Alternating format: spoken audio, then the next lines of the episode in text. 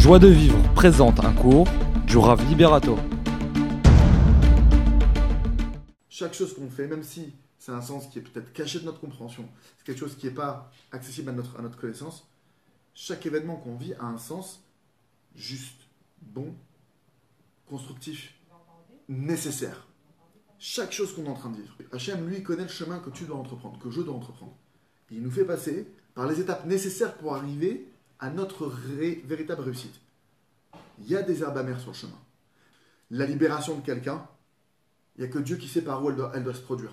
Comment elle doit se produire. Il n'y a qu'Hachem, il n'y a que le maître du monde qui sait. Chacun maintenant, il doit comprendre cette chose-là. C'est que Hachem, ça dit qu'Hachem. Hachem, il est juste dans toutes ses voies. Il est, il est, il agit par piété. C'est des mesures, c'est que par bonté. Chacune de ses actions, c'est de la bonté. C'est même pas simplement que c'est juste ce qu'il te fait.